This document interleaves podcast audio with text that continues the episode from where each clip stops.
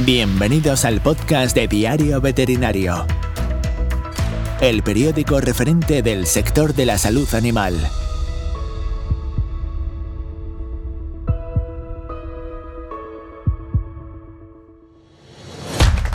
Hola a todos, somos Fernando Sarrate y Sergio Barbero. Y en este espacio vamos a dar una visión profunda y objetiva a la actualidad veterinaria. Un espacio de análisis que se centra en lo que más te interesa, para que la información llegue a ti sin filtros, sin rodeos y de la boca de los protagonistas. ¡Empezamos!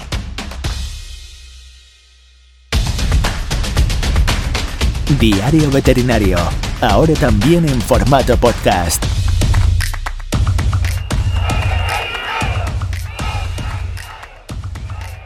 En la primera entrega de esta serie de podcasts hablamos de las razones por las que la profesión veterinaria pertenece al sector sanitario y las implicaciones prácticas que ello conlleva, y explicábamos las reivindicaciones en relación a los tipos impositivos que reclama la profesión. Continuando con el análisis de las demandas del sector, nos detenemos en uno de los puntos más complejos e importantes del manifiesto, la dispensación y venta de medicamentos veterinarios. Pero ¿por qué es tan complejo este punto? ¿Los veterinarios no administran ya fármacos a sus pacientes? Sí, Fernando, pero existe un problema de competencias en la distribución y venta de dichos medicamentos que afecta al sector veterinario y farmacéutico. Actualmente la prescripción, dispensación, distribución y administración de los medicamentos veterinarios está regulada por la Ley 1-2015 Dicha ley ha sido completada y modificada por numerosos decretos, leyes y directivas llevadas a cabo por la Unión Europea, el Gobierno central y las comunidades autónomas. Desde el sector veterinario se exige que la legislación precise de una manera más concreta el funcionamiento exigido, la titularidad y la responsabilidad legal de los botiquines clínicos en los centros veterinarios de pequeños animales. Jesús Gutiérrez nos explica la postura del CEBE, Confederación de Empresarios de la Veterinaria Española. El sector veterinario eh, lleva arrastrando desde hace muchísimo tiempo una gran problemática eh, respecto a eh, la gestión de, los medicamentos con destino a los animales.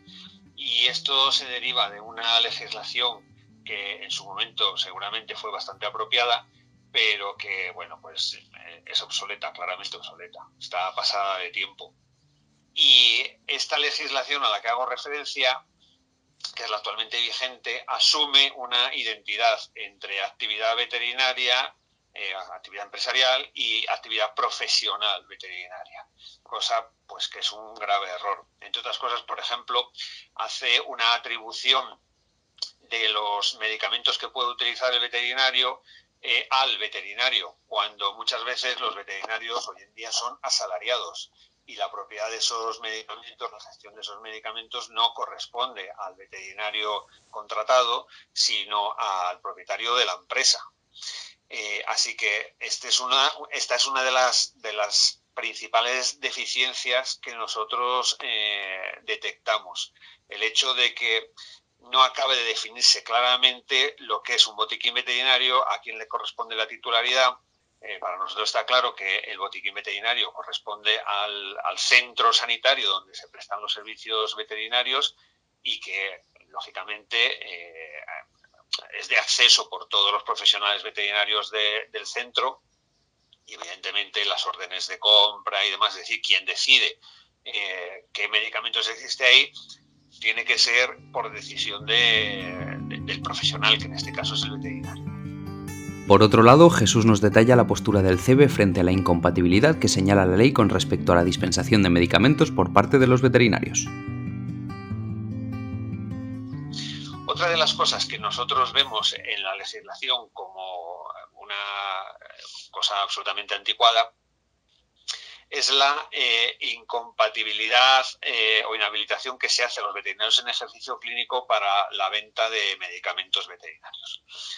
Bueno, esto se hizo una atribución eh, de esta incompatibilidad a los veterinarios por analogía a médicos, odontólogos, podólogos y, demás eh, sanitarios que atienden a las personas, puesto que en aquellos momentos, pues bueno, eh, había unos problemas de, que había donaciones generosas, por así decirlo, a estos profesionales en el caso de recetarse unos determinados medicamentos o eh, venderse unos determinados medicamentos. Entonces, bueno, se buscó ahí una especie de independencia que se llevó a los veterinarios mm, pero que en nuestro entender, pues no está suficientemente justificada, puesto que eh, bueno, hay muchas partes de eh, España en las que eh, es difícil encontrar ciertos medicamentos y el veterinario siempre los tiene a mano. ¿Por qué? Porque forman parte de su botiquín. El hecho de que ceda, venda esos medicamentos a la persona que los necesita,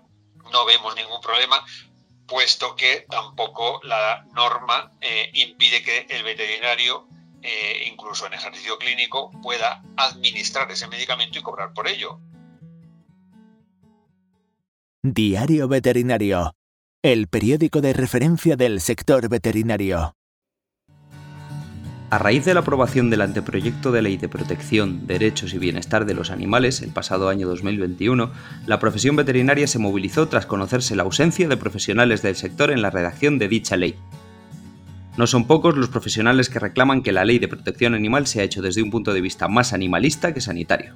La omisión de los veterinarios en la impartición de formación los nuevos métodos de identificación o la esterilización obligatoria de los animales de compañía sin criterios clínicos individuales establecidos por un profesional son algunos puntos discordantes en los que el sector demanda una redacción basada en la evidencia científica. Antonio Velarde, doctor en veterinaria y experto en bienestar animal en el IRTA, Instituto de Investigación y Tecnología Agroalimentarias, nos explica la importancia del veterinario en la redacción de este documento. Sobre la importancia que tiene contar con la presencia del perfil veterinario en el desarrollo y redacción de la anteproyecto de ley de protección y derecho de los animales, em, yo creo que cualquier ley sobre protección y derecho de los animales tiene que partir de una base científica. Una vez desarrollada la base científica, el anteproyecto de ley puede ser consensuado con otros agentes ¿no? para evaluar su implicación legal, social o económica. Pero es fundamental que nazca de las evidencias científicas sobre los principales fundamentos del bienestar, es decir, principios de buena alimentación, buen alojamiento, buena salud, comportamiento apropiado. Por lo tanto, el veterinario es el profesional responsable no solo de asegurar y promover la sanidad de los animales, sino también de velar por el bienestar de los animales. Son las personas que por formación tienen los conocimientos y la capacidad de aportar los elementos científicos sobre aspectos tan importantes como el estado afectivo del animal, las necesidades de comportamiento propios de la especie y el estrés adaptativo o no adaptativo ¿no? a las condiciones del entorno. Por lo tanto, el, asesoramiento científico por parte de profesionales veterinarios en el desarrollo y redacción del anteproyecto de ley de protección y derecho de los animales es fundamental para garantizar que posteriormente puedan ser consultados con agentes sociales bajo unos criterios científicos estrictos. Hasta aquí la segunda entrega de esta serie especial de podcast. En el tercero y último capítulo trataremos las dos últimas reivindicaciones importantes del sector, el papel del veterinario en la administración pública y el intrusismo en la profesión.